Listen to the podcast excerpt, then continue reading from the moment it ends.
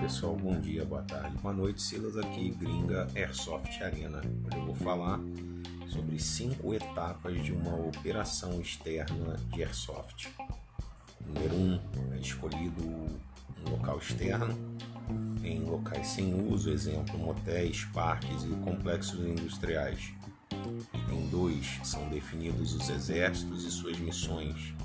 Item 3, escolhemos padrões de camuflagem para cada equipe. Item 4. Sinalizamos o local no dia do jogo e informamos ao poder público sobre o evento. Item 5. Definimos uma missão e jogamos baseados nela. Por exemplo, Falcão Negro em Perigo.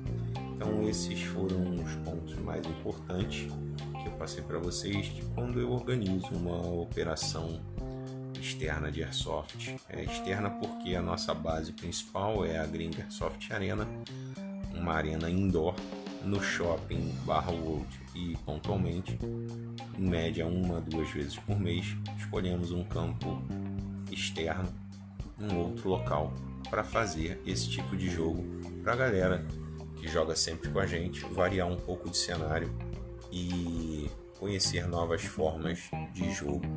É isso, galera. Um grande abraço.